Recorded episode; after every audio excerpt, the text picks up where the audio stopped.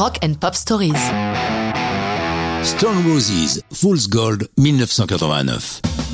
Fondé à Manchester au début des années 80 par John Squire, guitariste, et Ian Brown, d'abord bassiste puis chanteur, la carrière des Stone Roses est brève, intense et laisse dans son sillage des disques importants comme ce Fool's Gold. À la signature de leur premier contrat discographique avec Silvertone Records en 88, les deux fondateurs ont été rejoints par Gary Manfield à la basse et Alan Wren à la batterie. Leur premier single, Elephant Stone, leur permet de sillonner le pays en installant l'image qu'ils se sont choisis quatre jeunes prétentieux, les cheveux coupés au bol et vêtus de pantalons baggy. Ils sont invités à dédicacer leur premier disque au Eastern Block, un magasin de disques de leur ville de Manchester. Pour les en remercier, le propriétaire du magasin leur offre à chacun deux albums de leur choix. John Squire, dans les bacs, tombe sur un album dont la pochette l'intrigue. C'est un disque de breakbeats, ces rythmes saccadés comme ceux que l'on trouve sur certains titres de James Brown. C'est à partir d'un morceau de 1970 du Godfather of Soul funky drummer figurant sur cet album que les Stone Roses vont bâtir Fool's Gold. Ils ont désormais un producteur, John Leckie.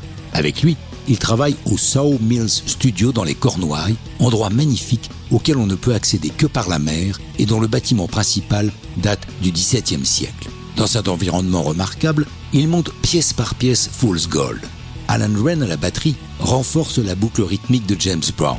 Squire tisse ses accords de guitare autour de la rythmique, avec des effets wah-wah obsédants. Et Ian Brown murmure plus qu'il ne chante les paroles. Le texte lui est inspiré par un film de 1948 de John Huston, Le Trésor de la Sierra Madre, avec Humphrey Bogart. Brown s'explique. Dans ce film, une bande de potes partent à l'assaut d'une montagne à la recherche d'or. Mais au fur et à mesure qu'ils en découvrent, de graves dissensions apparaissent entre eux. C'est ce qui arrivera à notre groupe quand le succès sera là. Chacun voudra alors sa part de l'or.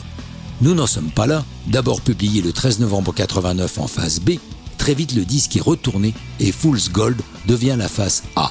Les critiques sont dithyrambiques et la chanson est propulsée dans le top 10 britannique. Quant à l'album éponyme, le critique Bob Stanley écrit dans le Melody Maker C'est tout simplement le meilleur premier album que j'ai entendu depuis que j'achète des disques. Oubliez tout le reste, oubliez d'aller au boulot demain.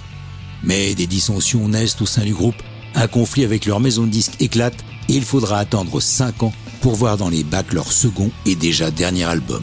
Mais ça, c'est une autre histoire de rock'n'roll.